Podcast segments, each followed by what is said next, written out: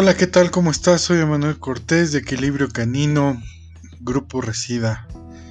Te damos la bienvenida a nuestro podcast, a un nuevo episodio de Perros Hablamos. Comenzamos.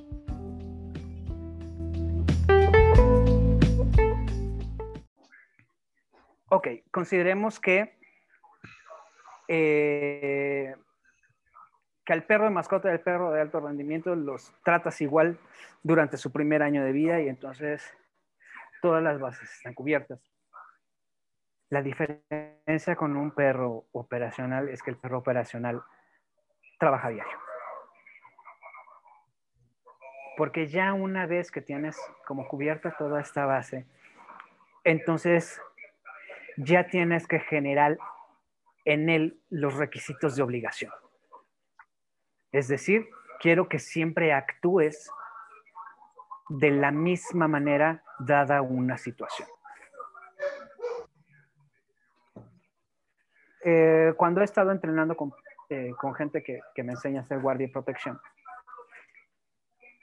las dos personas que respeto más en, este, en este tema siempre me han dicho, o sea, mira, ponme a cualquier perro de frente y yo lo trueno. O sea, yo, yo, hago que ese perro no muerda. Y sí, los he visto hacerlo. Con perros así super campeones y la chingada, y de repente el perro, eh, ¿qué? ¿Ahora qué hago? ¿No? ¿Por qué? Porque ellos saben exactamente cuáles son las cosas que los entrenadores no entrenan si tú no entrenas al perro para una situación específica, el perro no va a saber cómo actuar. Claro, claro. ¿Por qué? Porque desafortunadamente los perros no tienen capacidad de generalización.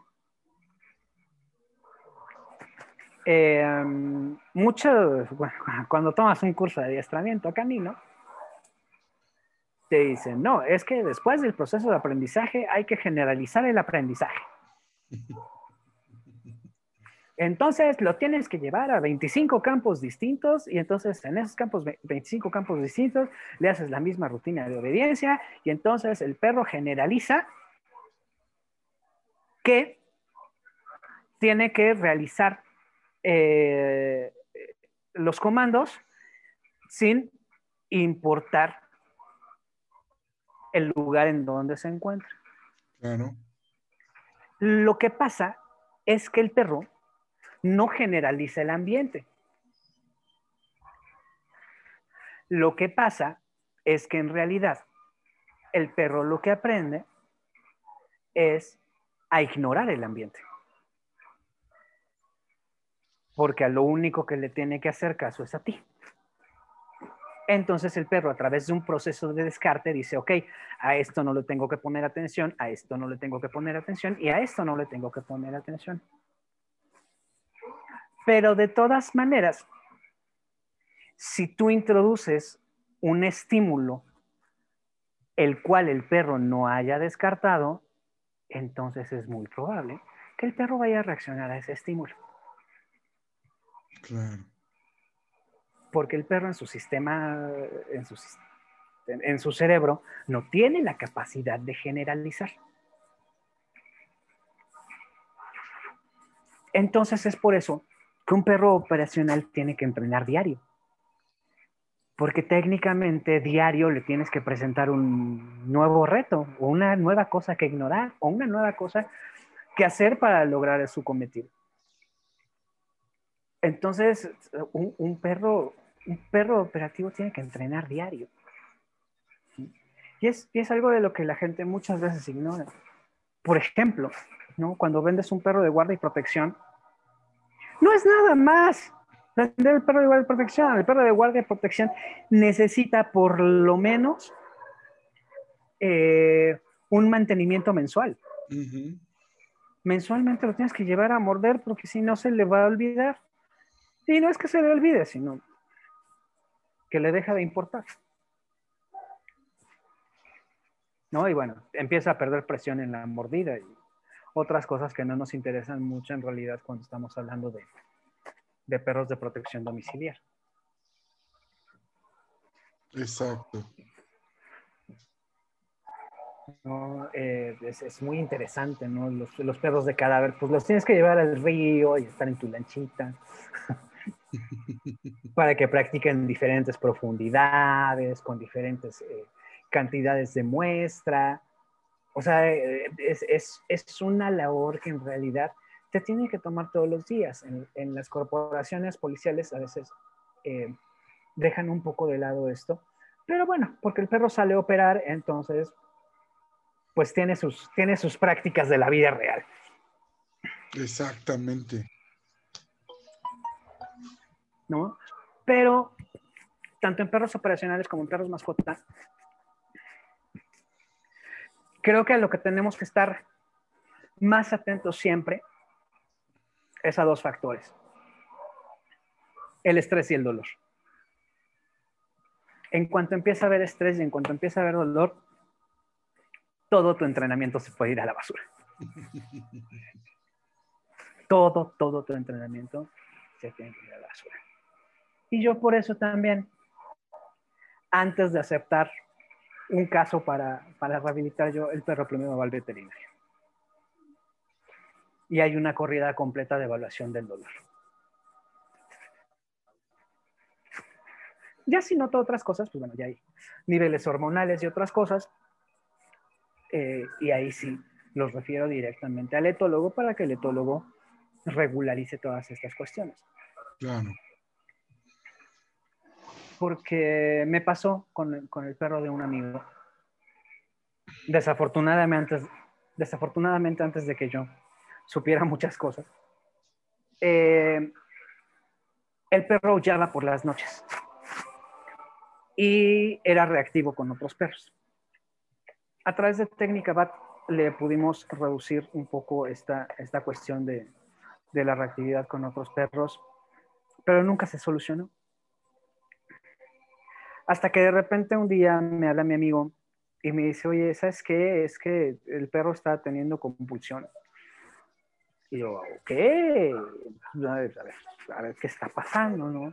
Pues bueno, eh, resultó que la espina dorsal del perro estaba mal entonces el perro sentía dolor. Y entonces, obviamente, en las noches con el frío, el perro sentía más dolor y entonces por eso los aullidos. Entonces, pues era una época en la que yo decía que todo era conducta y todo se podía solucionar. Y no estaba como tan, tan al tanto de las cuestiones veterinarias que pudieran afectar eh, la vida del perro. Eh, ahorita, del curso de perros sordos que tomé, este, los perros que están ladrando todo el día. Sí, oye, ¿nunca te has puesto a pensar que el perro está escuchando algo que tú no? Y muchas veces ese, ese sonido que el perro está escuchando viene desde dentro de ellos porque tienen inflamado el canal auditivo. O porque se les metió un bicho. Entonces el perro todo el día le está ladrando a lo que escucha, porque sí lo está escuchando, aunque tú no lo escuches. Claro, claro. Y entonces, pues uno como, como dueño de perro, pues corre por el collar antiladrillos. Entonces, y entonces, además de, que está escuchando un sonido, ahora siente dolor cada que escucha el sonido. Entonces las cosas se ponen muchísimo más graves. Claro, claro. No. Yo, yo como premisa general aprendo de todo lo que pueda. ¿no? A mí si me invitan a, a un curso de doma de caballos, yo voy porque a final de cuentas eso abre mi perspectiva y mi panorama para atender a los perros que tengo que atender. ¿No? Eh, por ejemplo, ¿no? Una, de mis técnicas favoritas para criticar. Eh, el perro que persigue gatos. Ah, bueno, pues muy sencillo. Tienes que redirigir el instinto porque los instintos no se pueden modificar. Entonces ponlo a perseguir la pelota para que aprenda que puede perseguir a la pelota, pero no al gato. Y resulta que eso nunca funciona. ¿Por qué? Porque el camino para perseguir la pelota y para perseguir al gato en el cerebro es exactamente el mismo.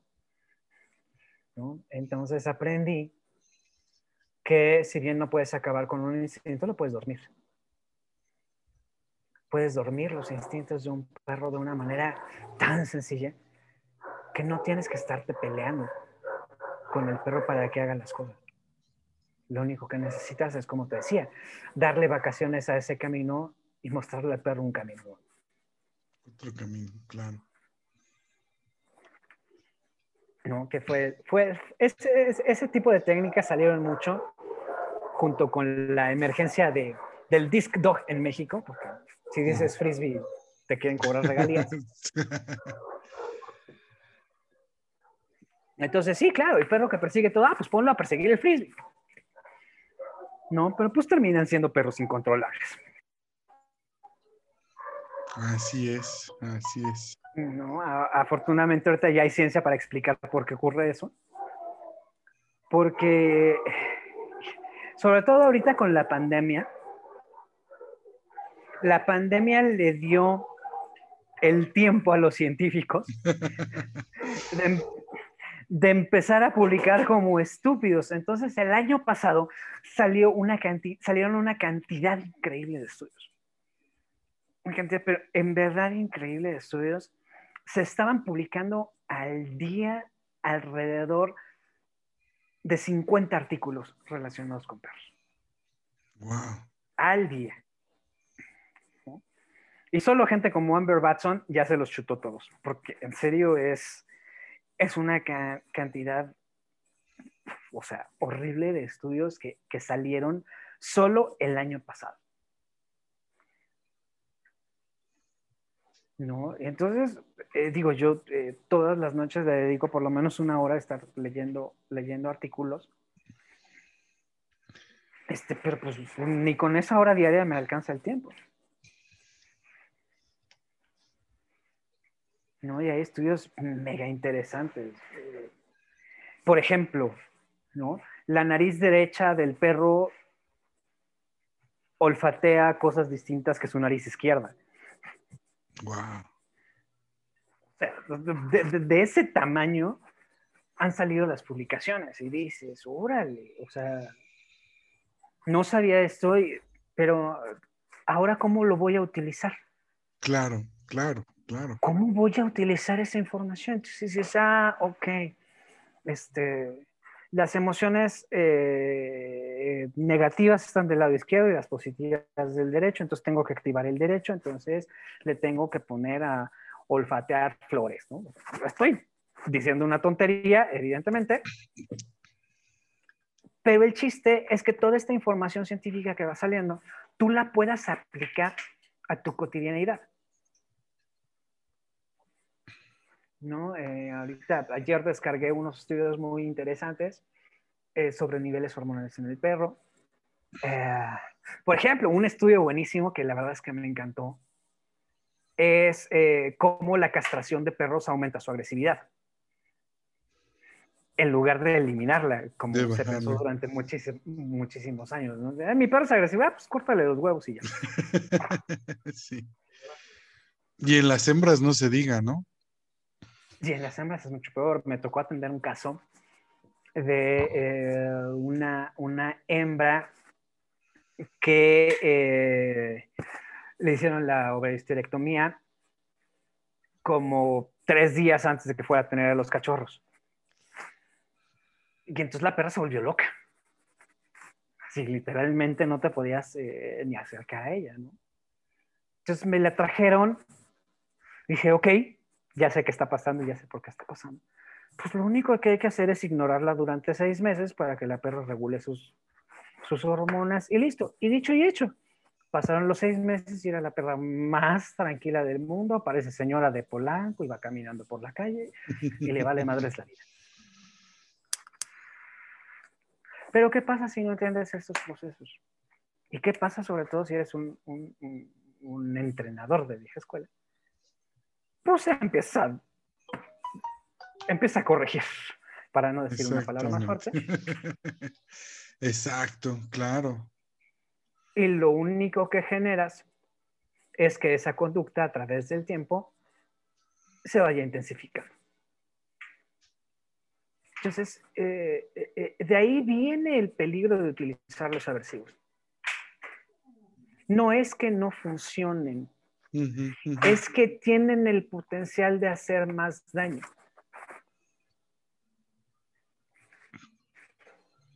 Que estoy de acuerdo en que utilizar un aversivo eh, de manera correcta en el tiempo adecuado puede ser funcional. Total. Definitivamente. Pero si te equivocas tantito, ya valió. Entonces, hay que buscar la, buscar la estrategia que nos vaya a causar menos daño. Sin embargo, también el positivo tiene su lado feo. Claro, todo tiene su lado oscuro. No, hay, hay, eh, hay una historia en internet que me encanta, que dice, no, pues es que era un perro que estaba acostumbrado a pedir comida mientras las personas comían. Entonces llegó el adiestrador eh, y bueno, y estaban acostumbrados a darle un pedacito de comida para, para que dejara de estar molestando, ¿no? Entonces llegó el adiestrador positivo a la casa y les dijo, ah, pues es muy sencillo, simplemente vamos a utilizar extinción. Entonces ignoren al perro, no le den de comer y el perro solito va a dejar de pedir comida porque no lo está obteniendo. en teoría suena muy bien. Hasta que el perro mordió al niño porque no le dio comida. Porque el perro estaba tan acostumbrado a pedir claro. que lo único que hizo pues, fue irle subiendo el nivel hasta que le dieran la comida. Claro. ¿No? Entonces el positivo también puede salir muy mal. Y hay que estar al pendiente de eso.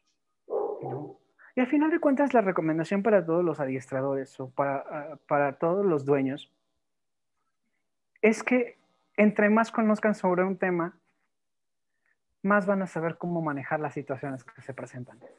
Mm. Porque si lo desconoces, no vas a saber para dónde correr.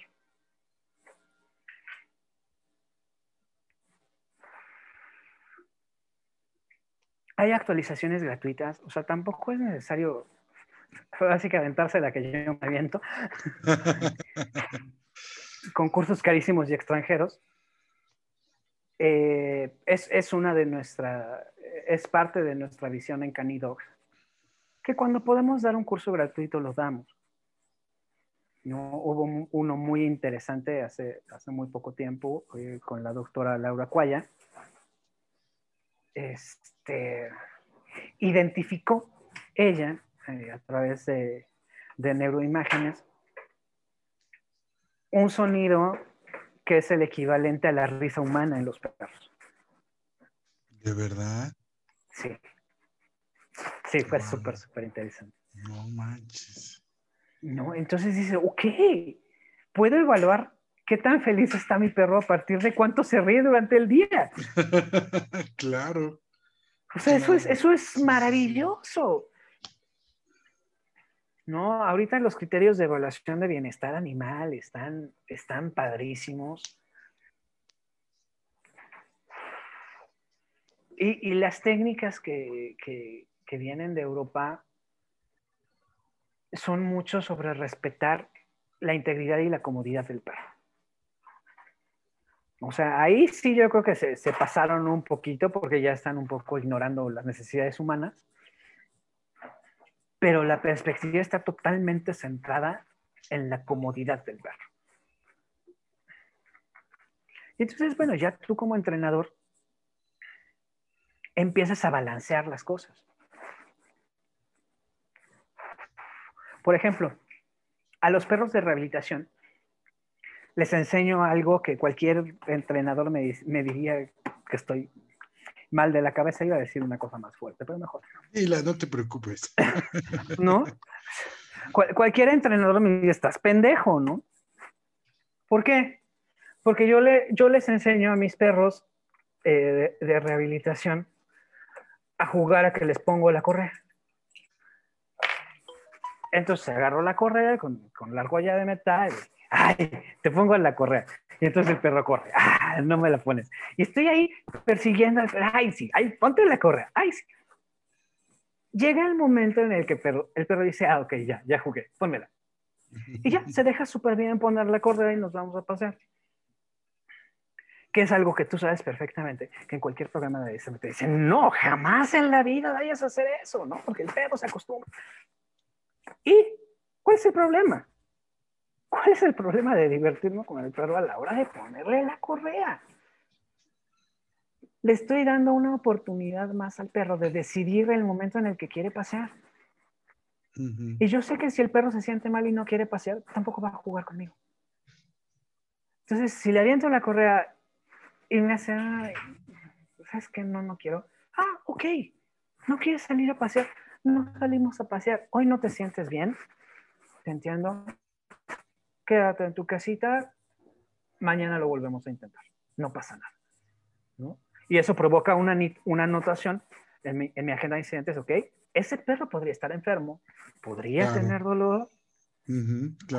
Hay que, hay que observar sus heces, hay que observar su comportamiento para ver que no sea una situación más grave y eso obviamente te da una alerta para llamar al veterinario. Ir descartando. Pues llegaras al perro. Exactamente, llegaras al perro directamente, le pones correa y vamos a pasear. Si el perro dice, ay, pues bueno, ya, pues ya que tengo que hacerlo y el perro no lo disfruta, no le sirve nada el paseo y estás perdiendo tu tiempo. wow, sí, sí, sí. Qué interesante. la verdad es que mi forma de ver el adiestramiento no, ha cambiado muchísimo. No, no, he conocido una, Sí, no, no, conozco una persona que siga mis métodos, porque pues al final de cuentas mis métodos son mis métodos y a mí me funcionan y por eso lo sigo haciendo. Claro. Este, y para mí es la manera correcta de hacerlo y la manera en la que todo el mundo lo debería hacer, pero pues no soy quien para decidirlo. Eso sí, definitivamente. ¿No? Yo lo aplico con, los, con mis clientes que me escuche quien lo quiere escuchar y quien diga que soy un pendejo, que diga que soy un pendejo. A final de cuentas ellos no me pagan. Exactamente, claro. Claro. No, no, no recuerdo dónde escuché esto, pero de una u otra forma eh, también comparto, digo, a final de cuentas, si te sirve y si le sirve a tus perros, pues dale, ¿no? O sea, al final de cuentas, ¿no? O sea, eh, es lo que te decía hace rato, lejos de, criticar, desde mi punto de vista, ¿no? Lejos de, criticar y sobre todo de pendejear, pues aprende, ¿no? Como dijiste o, comentabas, ¿no? Si tienes la oportunidad de ir, si tienes la oportunidad de aprender algo nuevo o inclusive de compararlo, ¿no? Lo puedes intentar y te puedes funcionar. Lo bonito también de los perros es de que, y, lo decimos desde un principio, no todos son iguales, entonces habrá con que te pueda funcionar y con quien no te pueda funcionar. Y por ahí dicen de, broma, ¿no? Con los, con los delincuentes, lo bueno es de que te dan segundas oportunidades.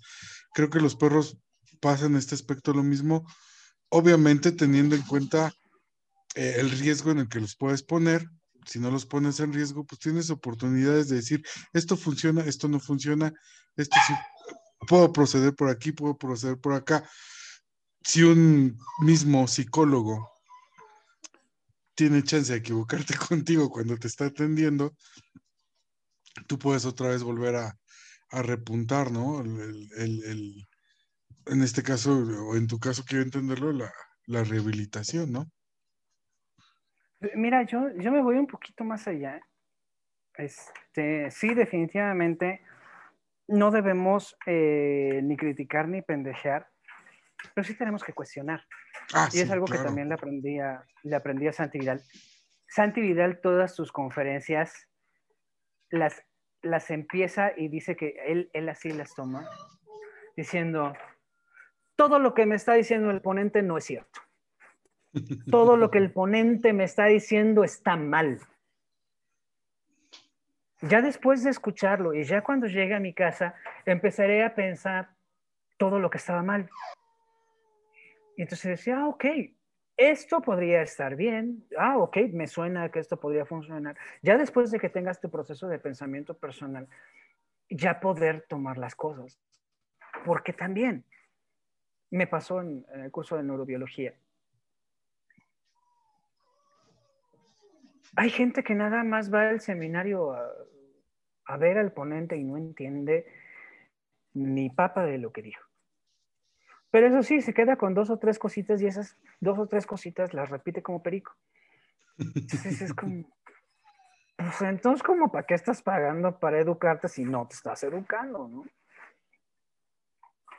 Siempre hay que, hay que mantener esta, esta mente crítica y cuestionar todo lo que nos dicen.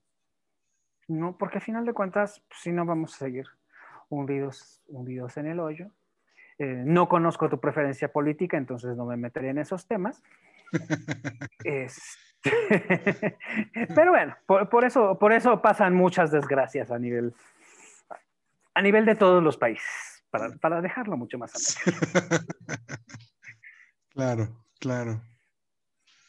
Y sobre todo, como dices, no tenemos este sentido de, cuestionar porque no sabemos cuestionar, no sabemos eh, hacer análisis no sabemos eh, tomar como tal también una decisión o discernir entre si esto, una cosa es que pueda ser lo correcto o lo incorrecto, pero otra cosa es si yo estoy de acuerdo o no estoy de acuerdo, ¿no? Y, bueno, al final de cuentas, eh, para mí, eh, el haber comenzado este camino, más que sentirme el chingón, desde que comencé, siempre ha sido una oportunidad de aprender, ¿no? O sea, quizás me voy más con los perros, es decir, este perro que me va a enseñar y estar siempre abierto, que voy a aprender de, este perrito, ¿no? También del propietario, ¿no? Obviamente. Ahorita, evidentemente, pues sí, mi, intención eh, cambia, todos también nos vamos modificando. Quiero eh, te decía, ¿no? del sentido del podcast, más que unificar en sentido general o nacional, desde, desde, desde mí, quiero unificar, ¿no? Tengo la oportunidad de estar grabando estos podcasts los voy a publicar, obviamente, pero para mí van a ser escuelas. Es una escuela, decir, ¿qué puedo aprender? ¿Qué puedo aprender de Rodrigo? ¿Qué puedo aprender de Pablo? ¿Qué puedo aprender de todos mis invitados? Tengo pensado eh, traer personas que igual y no han estudiado nada en su vida y se han dedicado este, a pasear perros, se han dedicado a bañar perros, pero algo le has de aprender, ¿no? Al final de cuentas, algo te, te, va, te va a transmitir pues por lo menos vas a aprender qué no hacer. ¿Qué no hacer? Exactamente, exactamente. Pero algo, algo se aprende, ¿no? Definitivamente, ¿no? Sí, siempre aprendes, aunque sea qué no hacer y qué no decir, pero aprendes algo. Exacto. O sea, por eso, por eso de repente uno se mete a cursos que no les tiene mucha fe. Pero es así, no, no vas a saber no vas a saber si no lo tomas, ¿no? Hasta que lo tomes, exactamente. Es como un libro, ¿no? No vas a saber de qué trata hasta que no lo geas, ¿no? Que no lo empieces a, leer, ¿no? Eh, cuando de literatura aprendes algunos trucos, pero. bueno, pero no todos, claro. ¿no? por ejemplo, hay, hay un libro que, que, por el título me enganchó, así totalmente, y no he tenido oportunidad de leer, pero es uno de los libros que cada, cada, noche me acuesto y digo, ay, debería de leer ese libro, y ahí lo tengo arrumbado, este, que es eh, Perros e Hijos de Perra, de Arturo Pérez Reverte. Ah, ok, sí, sí, sí. Eh, lo tengo ahí guardado, lo quiero leer, lo quiero leer, lo quiero leer, y, no le leí. Ya habrá tiempo, ¿no? y hablando de tiempo... Dime, dime. Sí, ya es tardísimo. Ya no sabes, sí, no, pues, estaba viendo ahorita la hija, ah, cabrón. Yo, yo, te lo advertí, yo me suelto a hablar y, hay poder humano que No, perfectísimo, y se te agradece. ¿No? No, pero bueno, nada más, ahora sí que para, para cerrar te platico un poco cómo, cómo voy a llevar el, el seminario de historia. Sí. Este, pues es, empezar un poco eh, desde la Odisea, en donde hay un pasaje muy bonito, en donde llega Odiseo a, Ítaca pero llega disfrazado para que no lo reconozcan y saber qué es lo que había pasado con, eh, con, el lugar. Y entonces... Después de tanto tiempo, ¿no? De no haber Después, de, después de haber vivido la Odisea. Exacto, eh, sí, sí. Eh, y lo primero que ves a su perro. Y su perro lo reconoce, pero él no lo puede saludar. ¿No? Y entonces ya Odiseo se va con ese mal sabor de boca de no haber podido saludar a su adorado perro. Y el perro después de verlo muere, porque solo lo estaba esperando. Entonces, desde ahí empiezan nuestra conceptualización de los afectos hacia los perros. Y desde ahí empieza nuestra necesidad de controlar las acciones de nuestros perros. Porque a final de cuentas, el perro se pudo haber levantado y haber, y haber ido a, saludar a Odiseo, pero entendió en su mirada que no lo tenía que hacer. Entonces, eh, para mí desde ahí eso, inaugura nuestra conceptualización de los perros como eh, algo a lo que le podemos ordenar hacer cosas.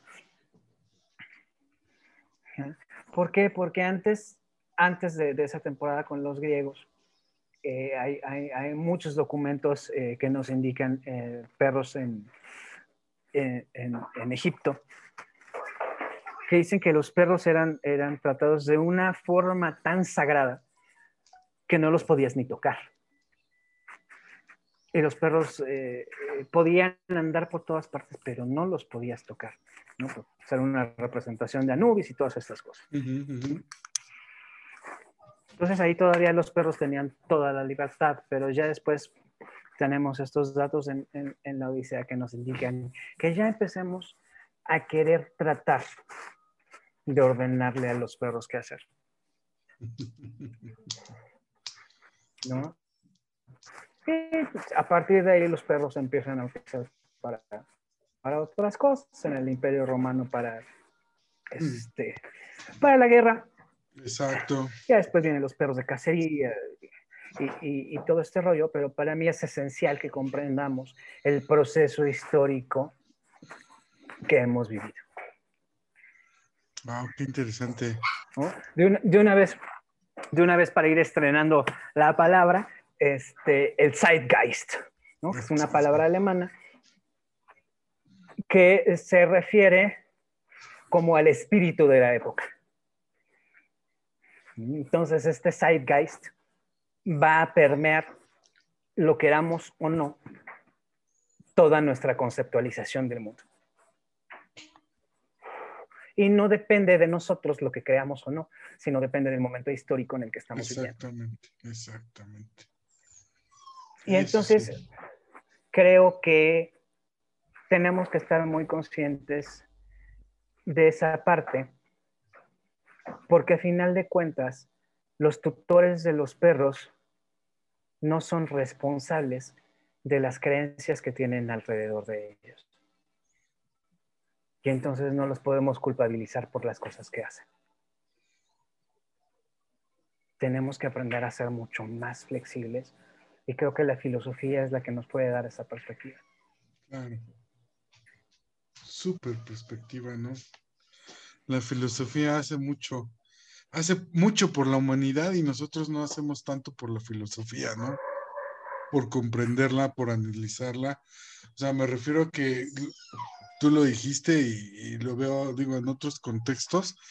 Este, no sé si, no sé qué puedas opinar de este Diego Ruselín.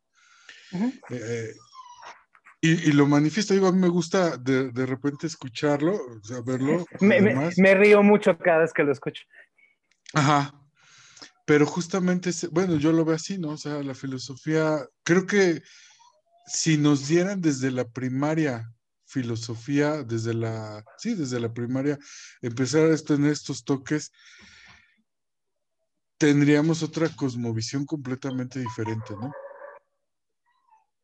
Es que una vez más, la filosofía no son respuestas. La filosofía son preguntas. Exactamente. Entonces, eh, regresa, vinculándolo un poco con el, con el tema de la ansiedad de los perros, a nosotros como humanos nos cuesta mucho trabajo tener preguntas sin respuesta. Eso nos genera mucha ansiedad y la ansiedad se traduce en agresión. Exacto. Entonces, por eso, creo que por eso los perreros son tan agresivos. Porque tienen demasiadas preguntas abiertas. Y sobre todo, creo que muy dentro de ellos se preguntan si lo que están haciendo lo están haciendo bien. Y eso, eso te provoca eh, este complejo de inferioridad que te lleva a un complejo de superioridad. Y entonces, por eso creo que la mayoría de los perros tiene esta cuestión de, de defender su punto de vista hasta la muerte. ¿No? Se creen espartanos y se van a morir ahí en la batalla. Pero es justamente por eso, por este, por este vacío de respuestas. Claro, claro. Entonces, mi intención con el seminario es contribuir a que esta ansiedad pueda ser menor o pueda ser mucho más manejable. ¿No? Es decir, no tiene nada de malo que no tengas la respuesta a una pregunta. Puedes investigar todo lo que está alrededor de esa pregunta y seguírtelo preguntando toda la vida. ¿no? Las preguntas universales de para qué estamos aquí y cuál es mi propósito en la vida al estilo soul. Ajá, sí, sí, sí. Que, que si te ayudas de las herramientas de la filosofía, las respuestas son más sencillas. La respuesta es que no hay una respuesta. Y eso debería de ser suficiente para ti. A final de cuentas, por eso tengo la religión que tengo. claro. Que cuando llegué al SWAT, sí, creo que Chabela traía sus manchas pintadas. Sí, sí, sí, sí, sí, sí. Chabela traía sus, sus, este, sus manchas de leopardo. Ajá, exacto, sí. Creo que en esa época todavía no me pintaba el cabello. No, sí, llegaste con el cabello rosa. Sí. Mi cabello morado, creo. Morado, rosa, sí, sí, sí, sí, sí, ¿cómo no? No, entonces imagínate lo bonito que me veía yo entrenando con la policía con el cabello morado.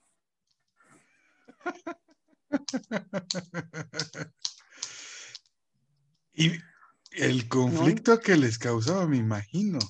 Digo, a ti no. A todo mundo. A todos. Sí, claro, ¿no?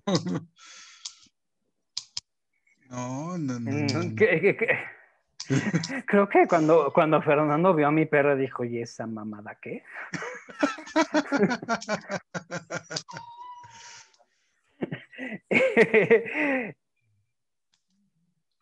Pero al final de cuentas creo que mi personalidad es así. Sí. Bueno, es, una estrategia de mercado a final de cuentas. Este, dice Sun Tzu en el arte de la guerra, cuando seas débil, muéstrate fuerte y cuando seas fuerte, muéstrate débil. Y entonces de repente cuando llego a ambientes demasiado nuevos, yo pretendo que me vean como el más idiota de todos. o sea, que sea la persona por la que no dan tres pesos y al, y al final del día callarles la boca. Creo que eso hace que deje un mayor impacto en los lugares. y sí lo hizo, ¿eh? ¿no? Muy bien. No, imagínate a, Chabela, compitiendo en federación con sus manchitas. ¡Hijo! y al final ganando, ¿no? Sí, no, era una situación deliciosa. Lo disfruté muchísimo. Sí, pues sí, me imagino. ah, mi estimado, muchas pues gracias. cortémosle porque si no. enorme, ya tengo mucho material. Te agradezco enormemente, de verdad, la, aceptación, el, tiempo que me estás brindando, el tiempo que nos estás, y sobre todo la información que nos acabas de compartir, eh, tu proceso, que igual y ahí puede haber otros puntos importantes que, este, que podríamos volver a, tocar. Y este, la puerta está abierta, es, tu casa, el día que quieras comentar, estar o, promover, con mucho gusto. Digo, igual no tengo, estoy comenzando de un año con esto. Eh, con la página, afortunadamente, ya tengo bastante tiempo. Sea que sí, ya tengo ahí por ahí, este, pues gente con la que les trabajé y demás, ¿no? Pero quiero seguir haciendo esto para que vayan conociendo y que exactamente no se queden, como dices, no se queden con una sola postura, vean que hay más camino que recorrer, que sí se puede, ¿no? Como tú lo, mencionas. Y sobre todo esta cuestión, eh, así como tú eres, este, estudiaste filosofía y yo estudié antropología, entonces para mí los mundos no es uno solo, la cultura no es una sola, tiene que haber diversidad, tenemos que aprender a, respetar esta diversidad, pero sobre todo aprender a aprender, ¿no? Porque una cosa es reconocerla y decir, ahí está, pero ahí se ve muy bonita y yo no me meto. No, al contrario, meternos este, a esas, abrirnos a esas nuevas este, posturas, nuevas este, tendencias. Y como dices, retroceder cuando tenga que retroceder y avanzar cuando tenga que avanzar, ¿no? Claro. Te lo agradezco. No, al, contrario, muchísimas gracias a ti por la, por la invitación. Como te diste cuenta, me encanta estar hablando de estas cosas. Sí, sí, sí. este, pero sí, te, comentaba, ¿no? Uno de los podcasts que grabé, nuestra grabación fue de 10 horas. Entonces, a, mí no me parece el hocico de ninguno. Ojalá que podamos ahí estar, pues, no perder tanto el contacto. Se lo decía a Rodrigo, de repente sí me perdí, pero sus contactos los tengo. Y la verdad es de que algo que sí he hecho es seguirlos, quizás de una manera muy discreta. Este, a todos los que estuvimos, o la mayoría que estuvimos en el SWAT y nos conocimos ahí, para saber cómo ha sido este, este proceso para cada uno, ¿no? Decir, ah, este cabrón ya está haciendo esto, ah, no manches, ya está haciendo lo otro, ¿no? Y ya está haciendo esto, y ya aprendió esto, y ya tiene escuela, y ya tiene, este, no sé, ¿no? Cada, cada quien ha hecho lo que ha querido, ¿no? Pero sobre todo, pues poder compartir, ¿no? Compartir, este, como decía, a mí no me espanta ningún ninguna este, posibilidad. Tampoco me cierro, porque sé precisamente y las he, las este, ocupado, digo, no todas, quizás de una manera este, no ortodoxa, pero precisamente aprender lo que estoy haciendo y cómo lo estoy haciendo, como lo decías tú, darle esta profundidad, esta seriedad, ¿no? También es importante que la gente o los que escuchan o los que estamos en este ambiente, porque no nada más es aquí, es en todos los lados, ¿no? O sea, un doctor, este, un dentista, ¿no? O sea, todas las actualizaciones, todos los avances, y lo decía, lo platicaba con Rodrigo, estamos llevando a una evolución, otra vez a otra nueva evolución al perro, decías, eh, ¿a, dónde, ¿a dónde vamos a llegar? ¿A dónde podemos ir? y a dónde vamos a llevar al perro, ¿no? Y mira, al final del día, si lo quieres ver de una manera más mercenaria, entre más técnicas tengas y entre más actualizado estés, más puedes cobrar. claro. ¿Por qué? Porque vas a poder solucionar lo que otros no pudieron. Exactamente. Eso es muy cierto pues ni modo, si hay que invertirle, hay que invertirle, pero pues esa inversión también se debe ver reflejada en un, en un retorno de esa misma inversión. Exactamente, así es. No sé si quieres concluir con algo, con... Pues eh, concluiría con una reflexión personal. Yo crecí viendo películas de Disney